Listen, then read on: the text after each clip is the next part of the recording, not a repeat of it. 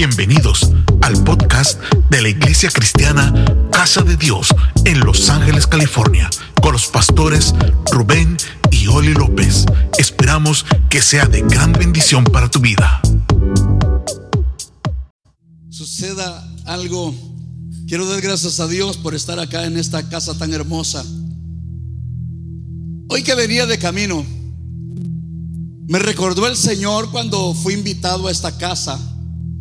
Una de las primeras veces, no me acuerdo, fue allá adentro. Y hay un video en YouTube que yo nunca he pedido que suban una predicación mía, pero más de alguien la sube. Y en, ese, en esa predicación yo terminé diciendo que a esta casa profetizaba que iban a venir prostitutas, que iban a venir drogadictos, que iba a venir gente derrotada, gloria a Dios, pero que Dios los iba a convertir en un pueblo que sabe alabar y glorificar. Alguien puede alabar a Dios.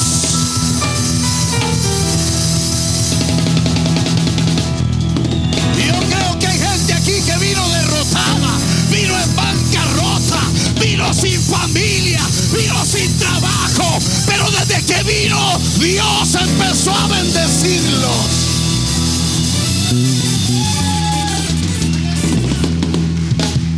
Amén. Sí, sí, sí. Habrá alguien aquí que diga, yo vine con un vicio tremendo, pero ahora tengo otro vicio. Cada día quiero la gloria de Dios en mi vida.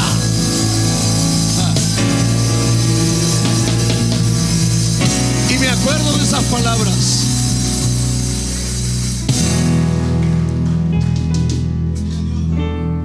Me siento, me siento muy contento. Vi un video hace poco de una vez que yo vine acá. Y dije, yo creo que el que toma video, yo soy el que le doy más problemas porque ando para allá, para acá y para allá y para acá. Y la cámara anda para allá y para acá. Pero yo soy inquieto, hermanos, perdón. Así que muevan la cámara. Quiero darle gracias a Dios por este gran privilegio que Dios me da de estar acá, detrás de este púlpito para darle una palabra a usted. Porque yo entiendo que no soy merecedor de nada. No merezco absolutamente nada. Pero gracias a la misericordia de Dios, estoy bendecido, hermano. Bendecido. Ayer estaba, ayer estaba, me invitaron unos miembros de la iglesia a unos 15 años de su niña y estuve un rato ahí.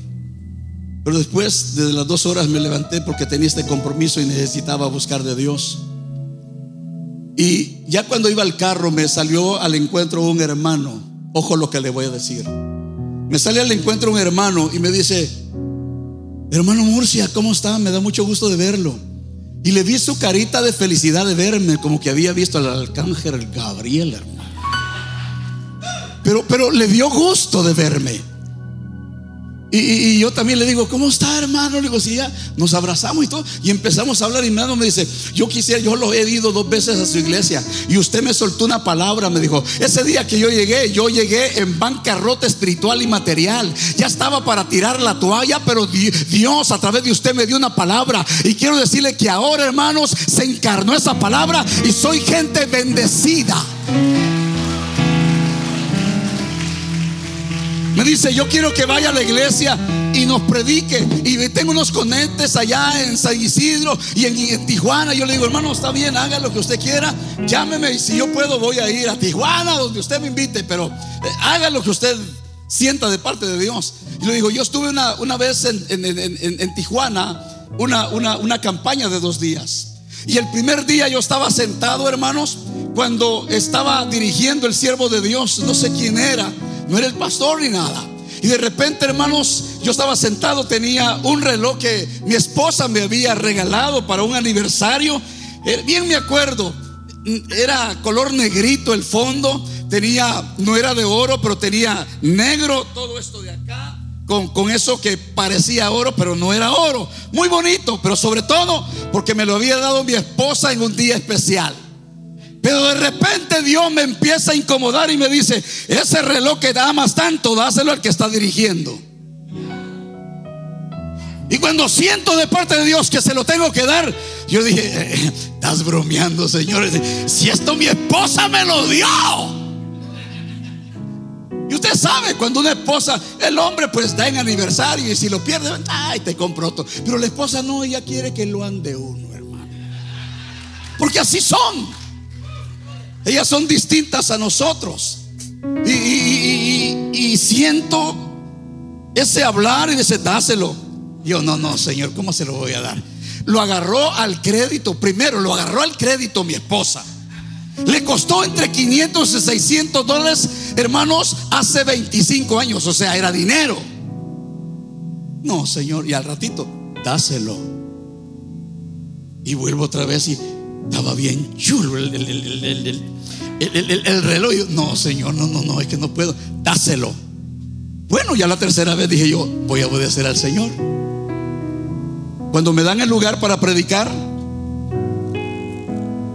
lo primero que hago es, antes de hacer cualquier cosa, llamar al hermano que estaba allá abajo sentado y le digo, mira, siento de parte de Dios, Dios me ha provocado a que te dé esto. Yo no sé si para que lo uses o para que lo vendas un día y alguien te den que sea un peso por ahí. Pero Dios me movió a que te lo diera. Y yo hasta yo se lo puse. Se lo puse. Prediqué y al final el pastor le habló. porque lo iban a ungir. Porque a este hombre lo iban a mandar de misionero a Chiapas.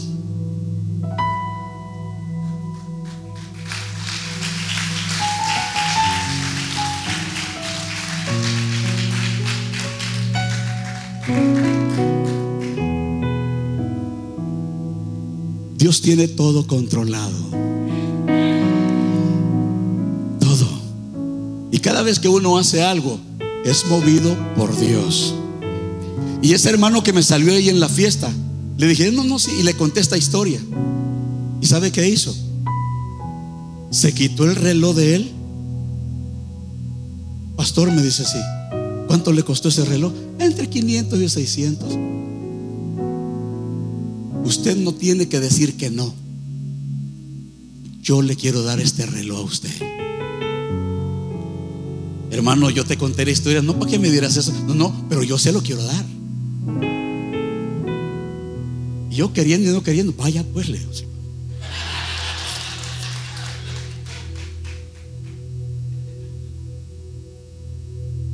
Me lo puse un, un pullover. Me lo traigo y lo iba a andar así para que me lo vieran, pero lo dejé en casa. ¿Sabe qué quiero decirle yo con esto? Que a veces olvidamos las leyes y los principios de la palabra de Dios, que lo que uno siembra, eso cosecha. Y a veces, a veces usted puede hacer un favor, puede bendecir a alguien y a veces lo quiere ya. Pero Dios no trabaja a tu tiempo. Quizás hoy haces algo y a los 10 años, maybe Dios te reconoce lo que tú sembraste. Y quiero decirte hoy bajo la inspiración de Dios que cada canto, que cada gloria a Dios, cada tocada, cada vez que vienes a la iglesia, estás sembrando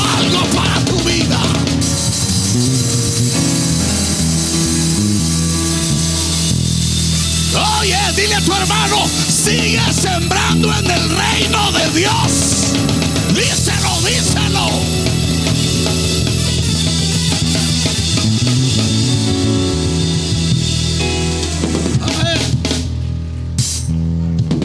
Yo no sé cómo nos vaya a ir ahora.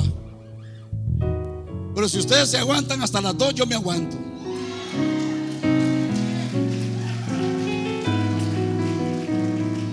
Por eso me gusta venir aquí, hermanos. Los que no gritaron se pueden ir ya.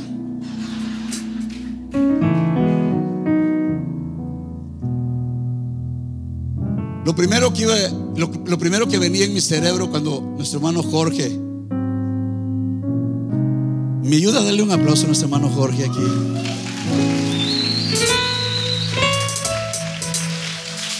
Es primera vez que le digo que si me, puede, me podía traer.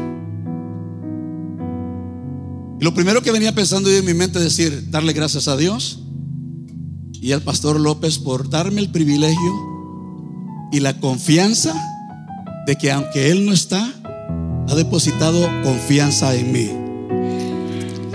Yo quiero agradecerle a Él, ¿verdad? De darme este privilegio y la confianza que me tiene. Yo siento algo especial por Él desde que lo conocí. Y creo que fue recíproco eso también.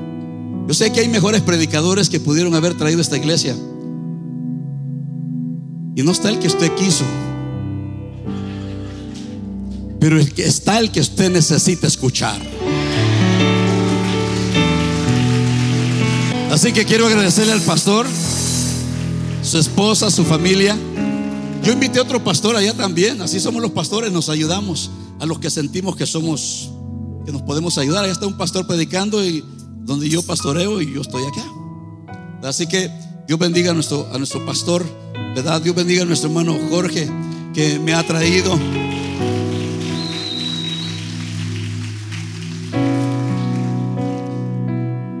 Antes de leer la escritura, hermanos, que se encuentra en Segunda de Reyes capítulo 6.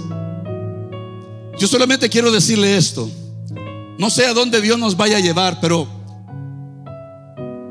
la palabra de Dios es muy importante que usted la escuche.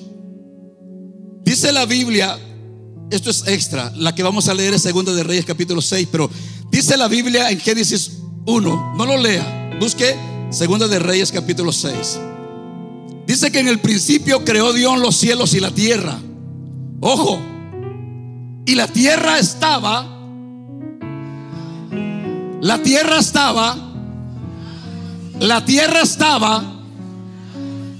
Yo no sé cuántos han venido desordenados.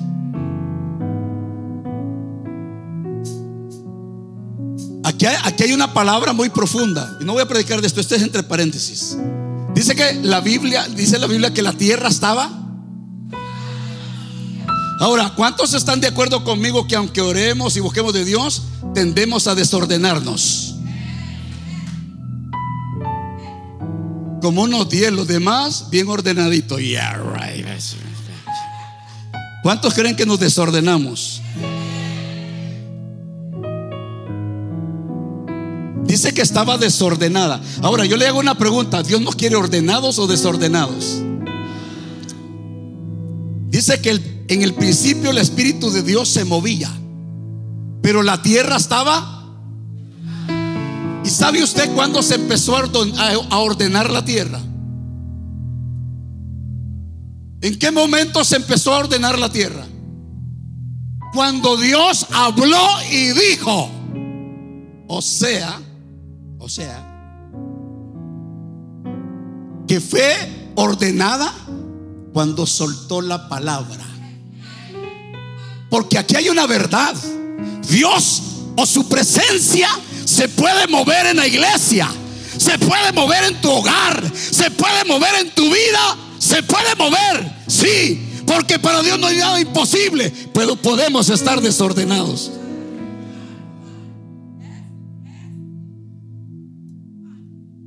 Ah, no, sí, me gustaré. Y podemos correr y podemos hacer, pero desordenados. Y el único o lo único que puede ordenarnos es lo que se va a predicar ahorita. La palabra de Dios. Eso quiere decir que posiblemente usted va a escuchar cosas que no quisiera, pero es la palabra. Así como está Segunda de Reyes, capítulo 6, versículo 1 en adelante, dice así. Es del 1 al 7. Y dice así. Los hijos de los profetas dijeron a Eliseo, he aquí el lugar en que moramos contigo no es, nos es estrecho. Vamos ahora al Jordán y tomemos de ahí cada una, uno una viga y hagamos ahí un lugar que habitemos. Y él, y él le dijo, andad. Y dijo uno, te rogamos que vengas con tus siervos. Y él respondió, yo iré. Y se fue pues con ellos. Y cuando llegaron al Jordán, cortaron la madera. y aconteció que mientras uno derribaba un árbol, se le cayó el hacha. En el agua. Y cuando se le cayó el hacha en el agua, gritó. Perdió el hacha entre las aguas y gritó. No se fue de la iglesia. No dejó de ofrendar. Gritó diciendo, ah, Señor mío. I love it. Esto era prestada. Dile a tu vecino ahí, dice, todo lo que tienes, material y espiritual, está prestado. Dijo, Señor, era prestada. Y el varón de Dios preguntó, ¿dónde cayó? ¿Dónde cayó? Y le mostró el lugar. Entonces cortó él un palo y lo echó allí e hizo flotar el hierro del hacha. La hizo flotar y dijo, extiende tu mano y tómala. Hoy quiero hablarles, hermano, si me das de su atención,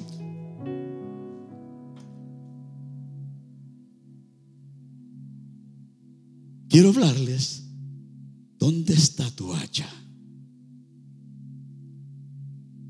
¿Dónde está tu hacha? Porque esa hacha es prestada.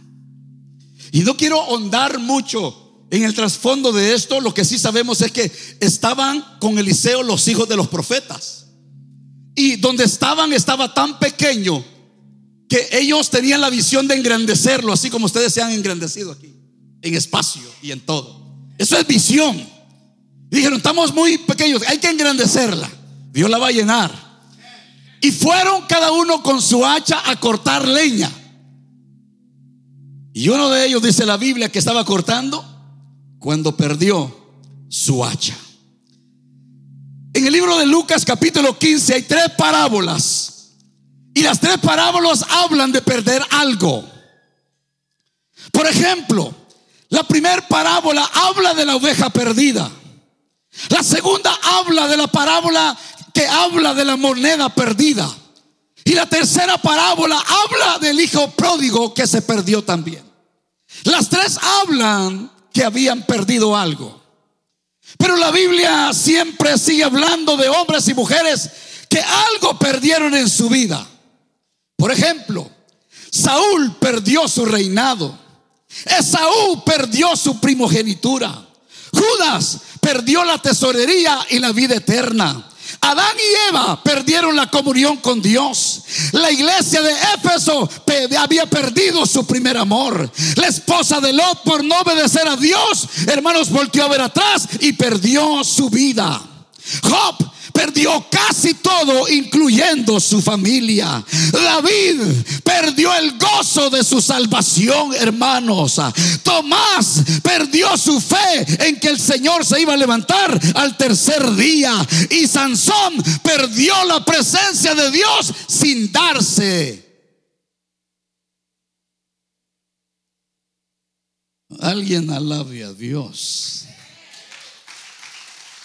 Todos en la Biblia. Todos en la Biblia y en la actualidad que le servimos a Dios, hemos perdido algo.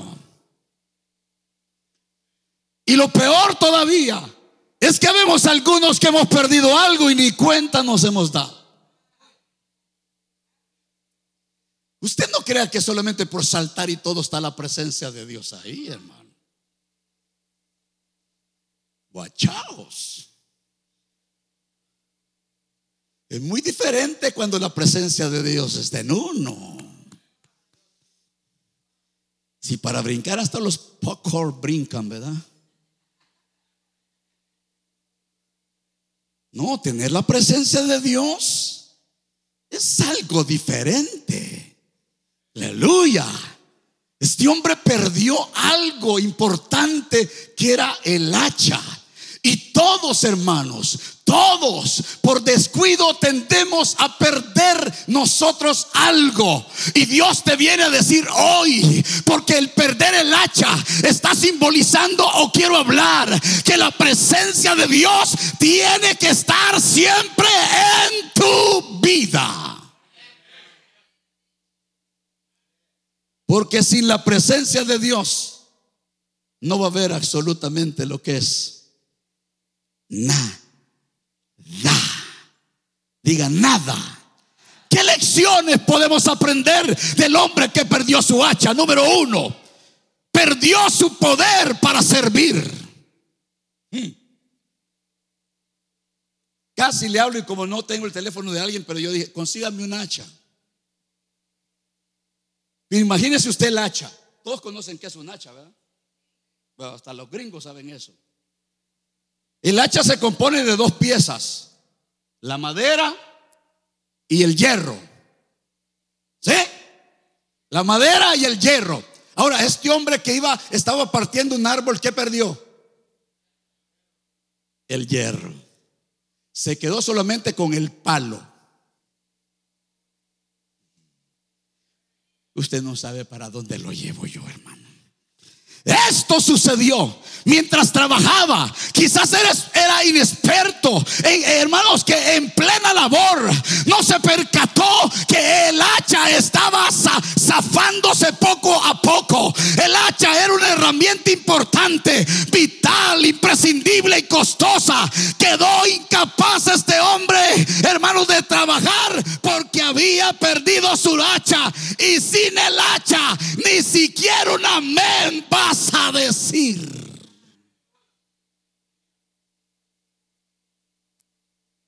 Bueno, quedó inhabilitado para cumplir su propósito. Acuérdese que Hechos 1.8 dijo que el Señor que recibiríamos nosotros para que fuéramos testigos. Antes tenías el poder, pero ahora que se ha perdido la presencia de Dios posiblemente, ya no tienes el poder.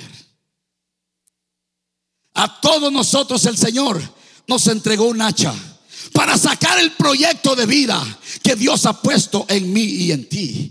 Tanto en lo secular como lo espiritual. Y eso pueden ser los sueños, anhelos, deseos, propósitos, familia, dones, ministerios, hijos. Pero hoy ya no tienes sueños. Ya te vale un comino perder quizás tu matrimonio. Ya no tienes el ministerio, lo ves como nada. Y eso me indica que quizás has perdido tu hacha. Le vería diciendo al hermano Jorge, mire, quiero aconsejarlo y que viene conmigo. Porque una vez mi pastor me dijo, hermano Murcia, ¿me puede llevar a tal lugar? Porque iba a ir a predicar. Y le digo, oh sí, hermano. Y lo llevo. Y hubo unos hermanos de la iglesia que se dieron cuenta que yo le di raite al pastor para que fuera a predicar. ¿Y sabe qué me empezó a decir uno de ellos? Que yo era barbero. Que quería quedar bien con el pastor. Que quería un ministerio. Quería que él, él, él, él, él, él me diera aquí. Y por eso andaba con él. Y le servía a él. Y le había dado reite a él. Y empezaron a quererme quitar el hacha. Hay un canto que dice, el gozo que tengo yo, el mundo no me lo dio. Y como no me lo dio, tampoco me lo puede quitar. Y si Dios te dio la presencia, nadie puede quitarte la presencia en tu vida, al menos que tú se lo concedas.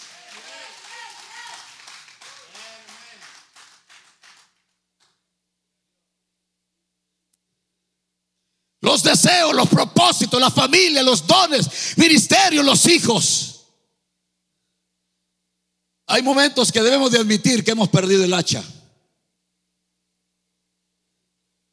En Segunda de Reyes 6:5 dice, y aconteció que mientras uno derribaba un árbol se le cayó el hacha en el agua.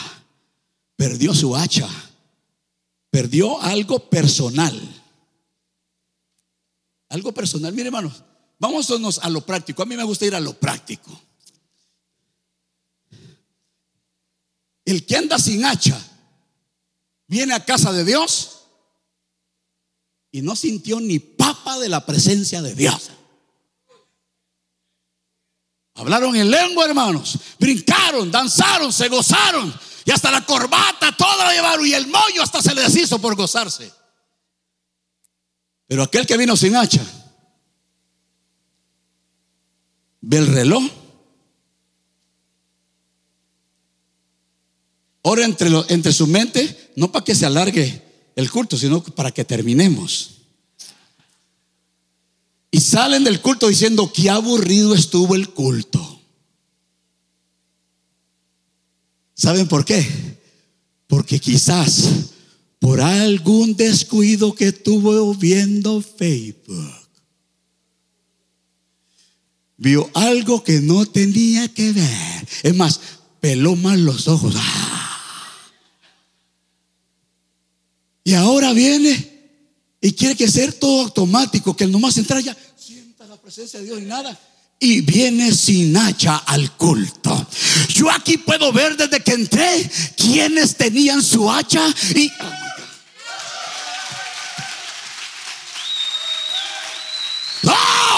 Bien se puede ver, aunque no haya piano, aunque no haya batería, pero tengo lo mejor, tengo la presencia de Dios en Alguien trajo el hacha que pueda adorar a Dios.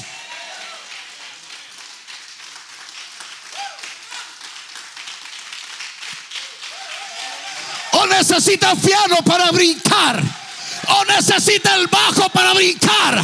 No, aún en el desierto podemos estar. Pero si la presencia de Dios está en mí, voy a alabar a Dios. Alguien vino a alabar a Dios.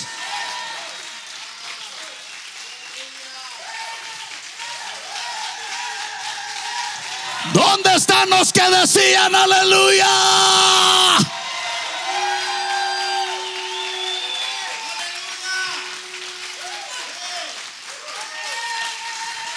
Revisa tu vida a ver si el hacha la has perdido, hermano.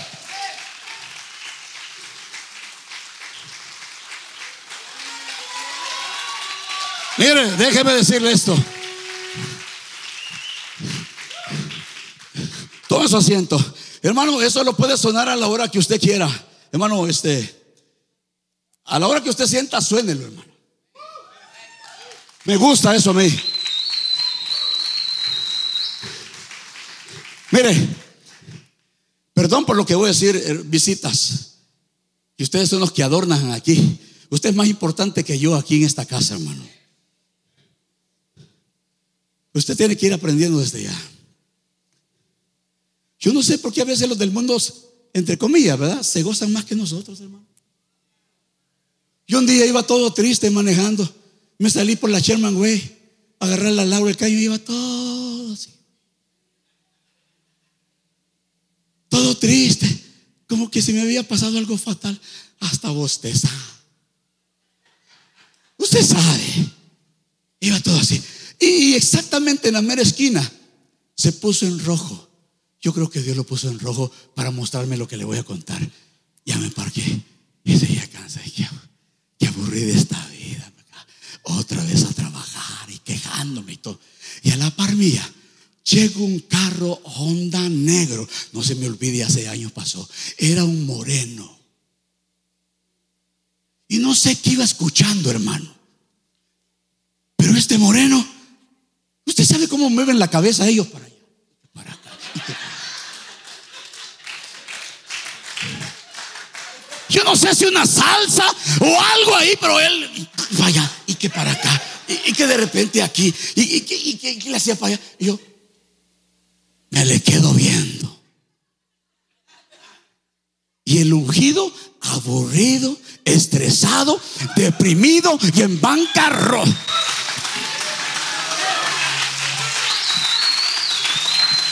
Y Dios me habló ahí y me dijo, Quizás has perdido el hacha. El hombre más feliz sobre la tierra debe de ser de aquel que le abrió el corazón a Dios. Por eso yo me gozo, porque teniendo la presencia de Dios tenemos absolutamente todo. Alguien puede adorar a Dios.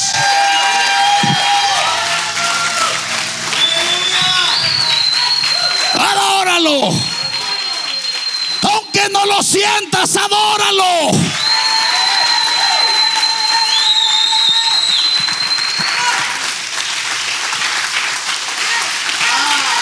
Mire, le voy a decir esto. Tome su asiento.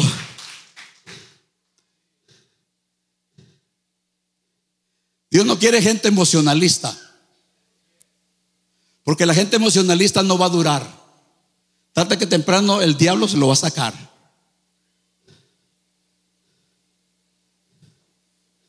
Yo me ese, ese ejemplo, hermano. Me dio, como que me dio, me agarró y pa, pa, y hasta me peinó como el chavo y pum. Un moreno, hermano. Para allá y que para acá. Yo dije, no es posible. De verdad. Con todo y lo que reciben aquí, hermano. No es posible que tú te... Porque algunos así son. Creen tener el hacha, pero no la tienen porque saliendo del culto. Los que tienen el hacha.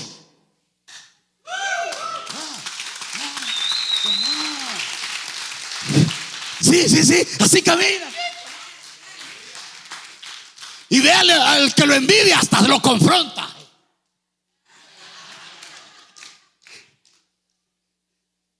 Tengo la presencia de Dios. El problema de esto, escuche bien lo que le voy a decir, el problema de esto es esto. El hombre que perdió el hacha pudo haber fingido que nada pasaba y seguir golpeando el árbol sin el hacha. Como si nada hubiera pasado, mas decidió declarar su problema. ¿Qué es fingir? Es hacer creer algo que no es verdad mediante hechos o palabras. Fingir es aparentar o disfrazar algo. Dijo mi pastor, estábamos cerca de Hollywood, dijo, es que aquí somos buenos, como estamos cerca de las estrellas, todos nos queremos artistas, fingimos también, hermano.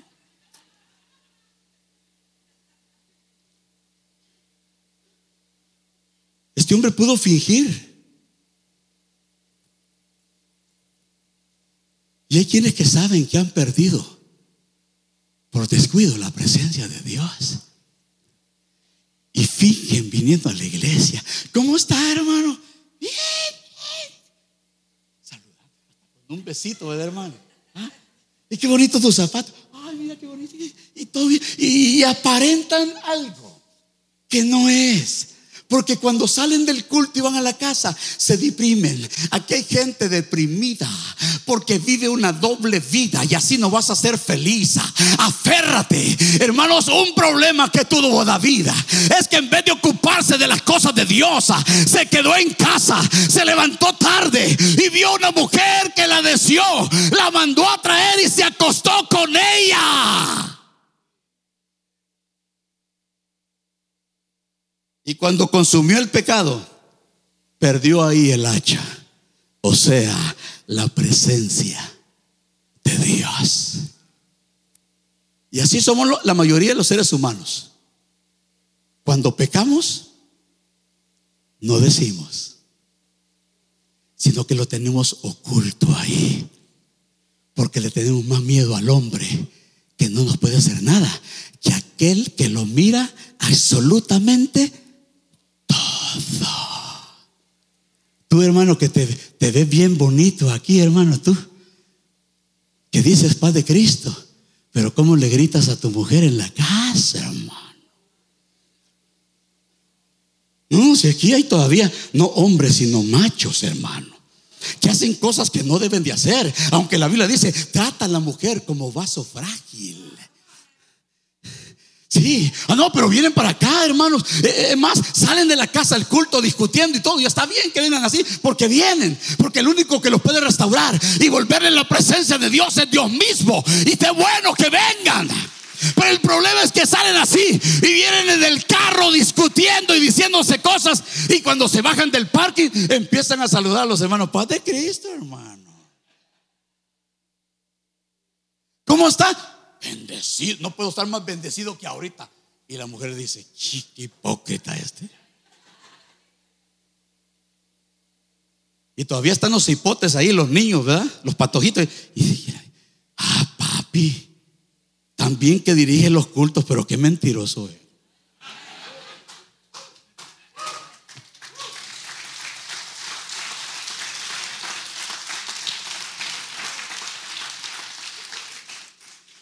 Porque aprendemos a fingir. El cristiano ha sido dotado de herramientas espirituales para un servicio, por lo cual debe de cuidarla, conservarla y mantenerla lista para toda buena obra. Hermanos, para dije para toda buena obra. ¿Cómo está tu hacha? ¿Tiene tu hacha? ¿Tienes tu hacha? Las estás perdiendo, hermanos. El problema que la hacha era prestada perdió algo que no era suyo. Ah, Señor mío, era prestada. Ese hombre ahora se encuentra angustiado, entristecido. Quizás pensaba, ahora qué voy a hacer, cómo haré para pagarla, etcétera, etcétera. Todo lo que tenemos, debe de entender esto, que todo lo que tenemos nosotros es prestado. Así que mire hermano, hoy que tienes un BMW, no te creas. Antes te subías allá en un burro, en una vaca por ahí, que tiene un, un BMW. Ay, ya se hermano. ¿Ha, visto usted esa gente así? Diga conmigo por fe, aquí no hay.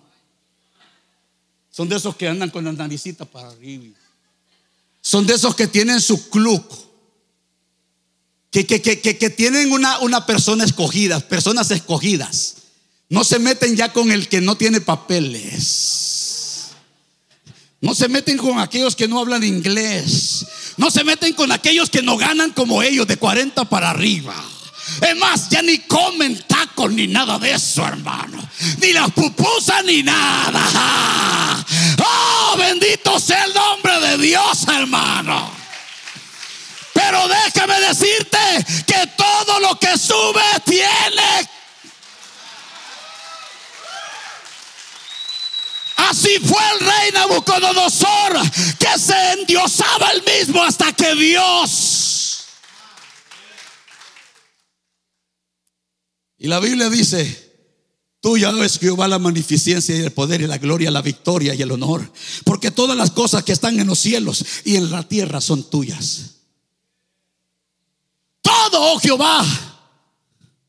Tuyo es Jehová el reino y tú eres excelso sobre todos. Las riquezas, la gloria proceden de ti. Tú dominas sobre todo y en tu mano está la fuerza, el poder. En tu mano el hacer grande y el dar poder a todos. Pues todo es tuyo y de lo recibido de tu mano. Todo. Hermano, aquí hay muy pocos que reconocen que lo que tienen es prestado.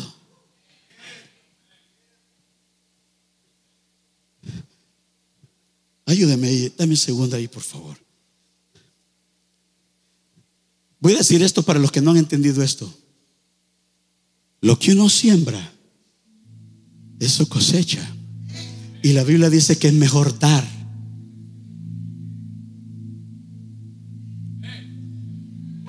Que recibir. A veces no vas a entender cómo Dios quiere tratar contigo.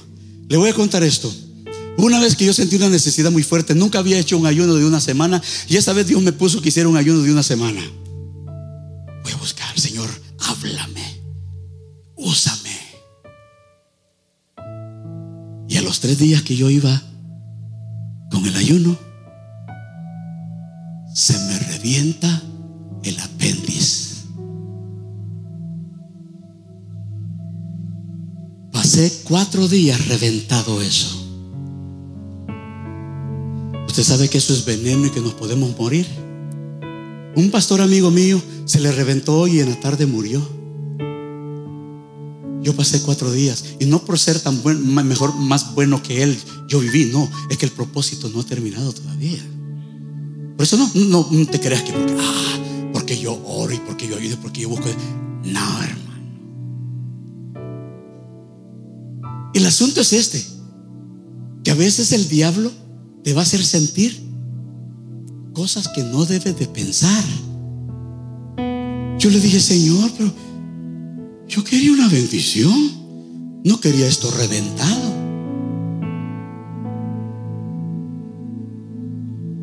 A veces el panorama va a lucir no como tú quieres. Pero cuando está la presencia de Dios, reventado el riñón o lo que sea, pasito, tú tienes control de todas las cosas.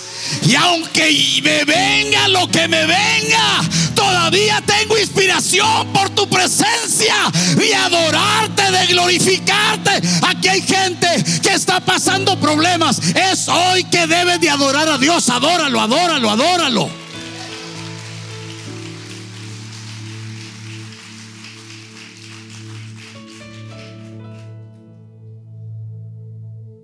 Se me reventó.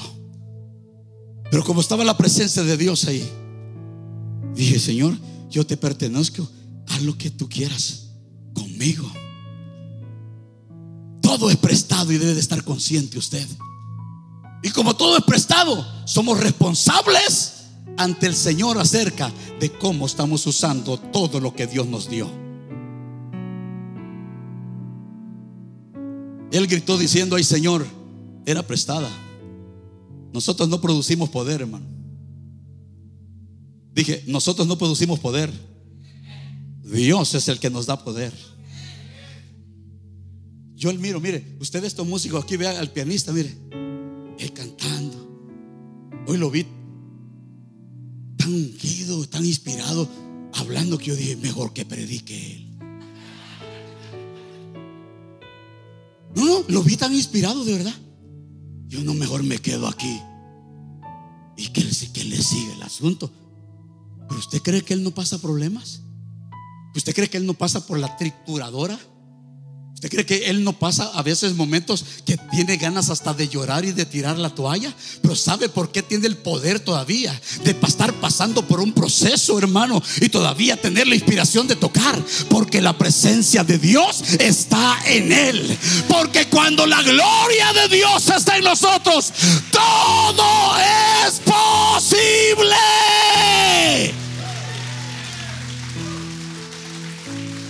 Todo todo es posible.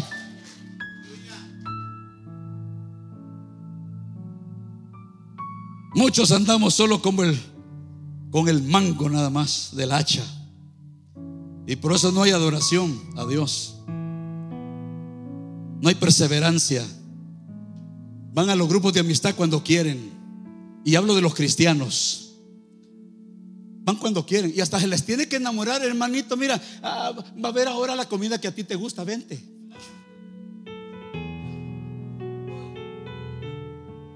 Es más, si quieres te voy a traer. El condenado tremendo tiene tres carros y no puede ir a un grupo, hermano.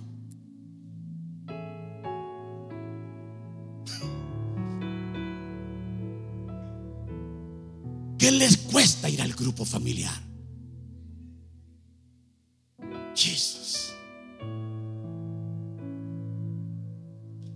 Porque solo andan el mango.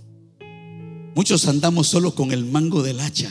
Y por eso no hay adoración, no hay perseverancia, no hay oración, no hay amor por la obra de Dios, no hay unción. Por eso no hay júbilo en nuestros cultos. Ya nos da lo mismo cómo andamos espiritualmente. Pero ojo, este hombre sabía, hermano, lo que significaba perder el hacha. Y por eso él no se quedó callado ni fingió. Él gritó y le dijo al profeta, perdí el hacha.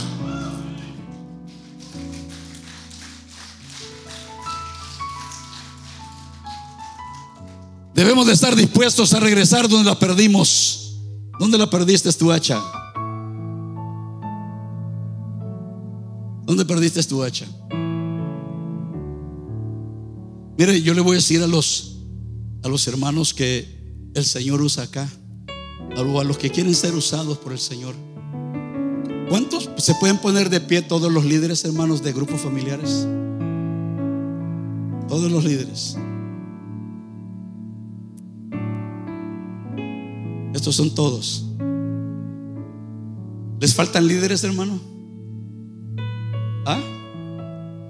no, pero, pero están aquí. O hubo más de alguno que no vino. Para orar por ellos también, ¿verdad? Pero miren, hermanos, hermanas, tengan cuidado con el enemigo, siéntese. Hermanos que están aquí arriba, como este joven apuesto que está aquí, no tan apuesto como yo, pero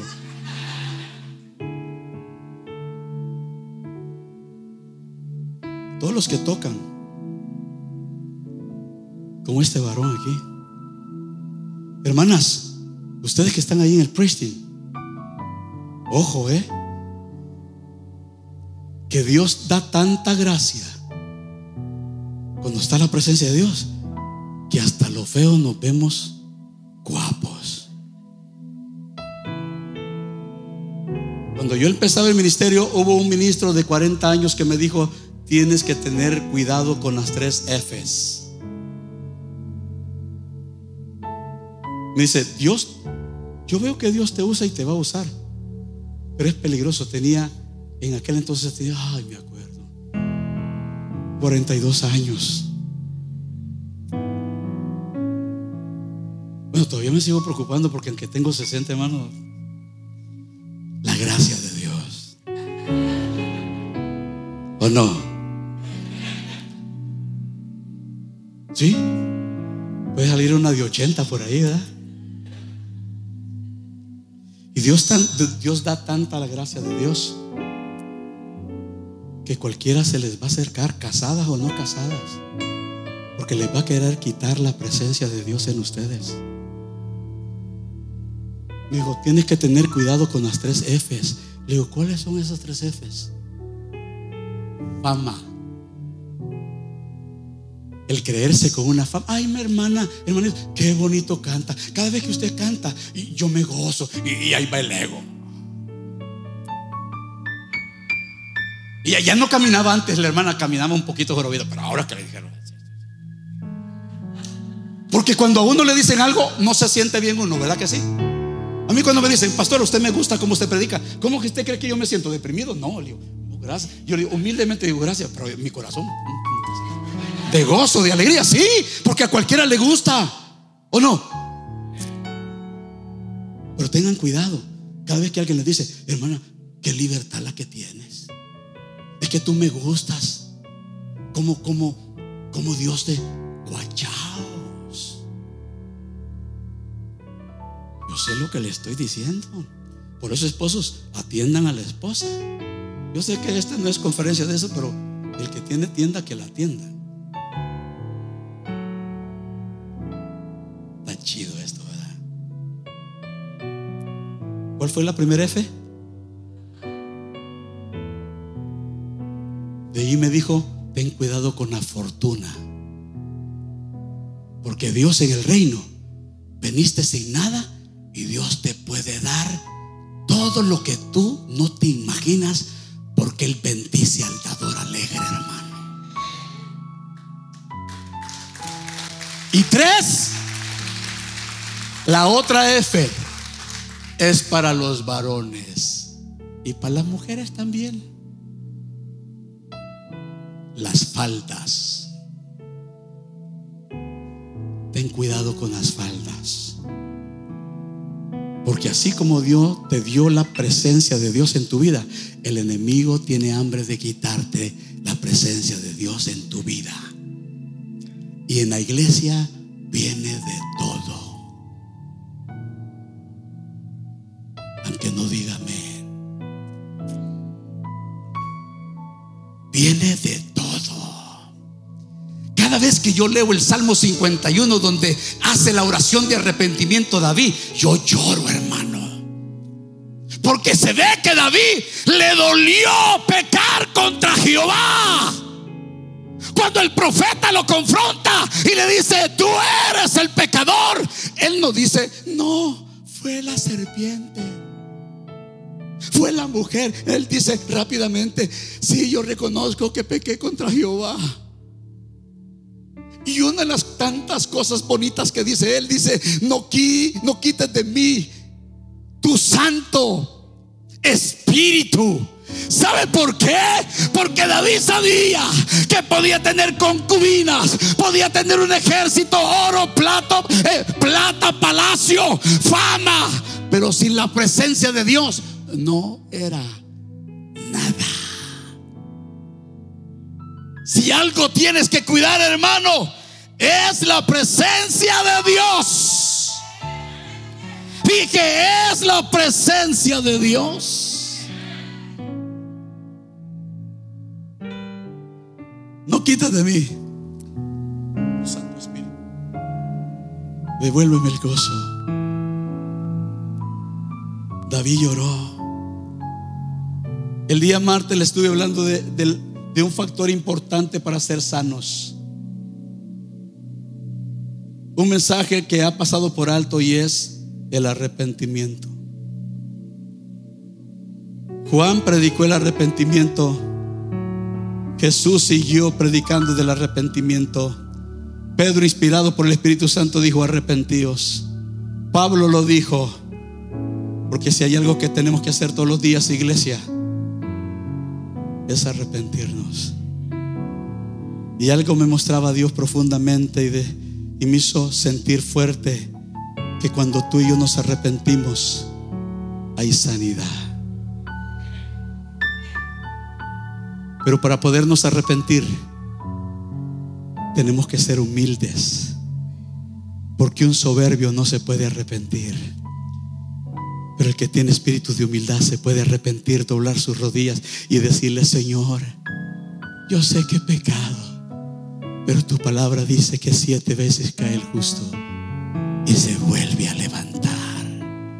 Puede ser que alguien aquí haya venido sin hacha y no sienta gozo, no sienta nada, ni leer la escritura, ni orar, no le siente sabor a nada. Pero hoy, hermano, puedes pasar al altar y decirle, Señor, devuélveme el gozo de tu salvación. Yo quiero sentir día y noche tu presencia. Oh, sin tu presencia no puedo hacer nada.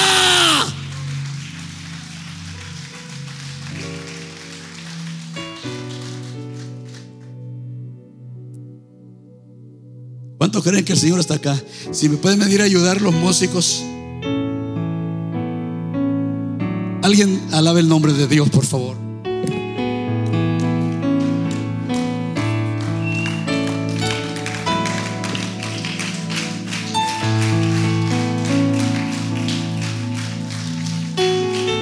Yo les aviso,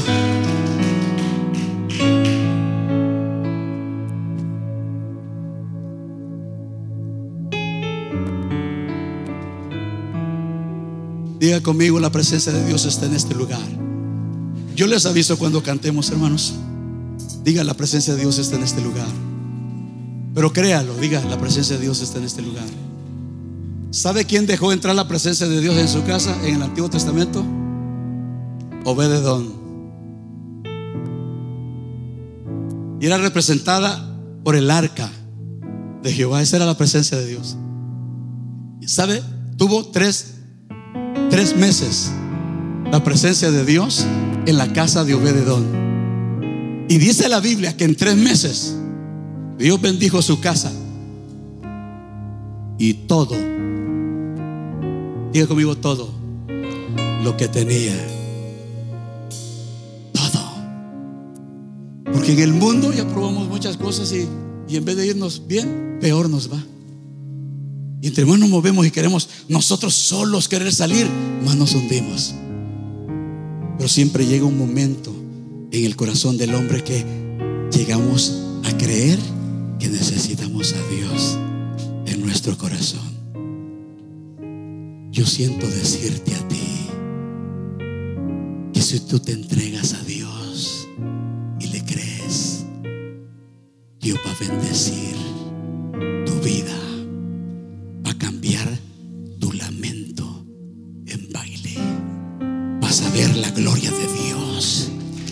ir a contarle a tus cuates, a tus amigos, que conociste a Jesús, que lo invitaste a tu vida y que has saboreado su presencia y que ni el alcohol, ni las drogas, ni las mujeres te han hecho sentir como la gloria de Dios en tu vida.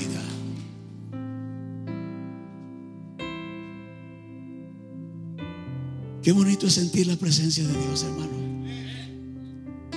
Yo no sé haber alguien aquí, pero yo he pasado un par de horas llorando, solo, sin música, alabando a Dios, llorando delante de la presencia de Dios. Y hay gente aquí que necesita salir, permitirle a Dios que lo saque de ahí donde está. El diablo está jugando contigo y cuando ya no valgas nada ya no tengas nada que darle, te va a dejar aventada.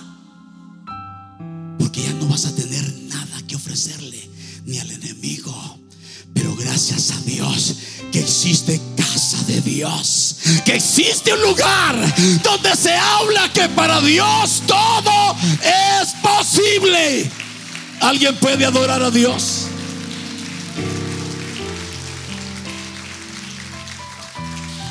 Alguien diga conmigo, Dios está en este lugar. Súbamele un poquito eso, por favor, hermanos. Diga conmigo, Dios es bueno.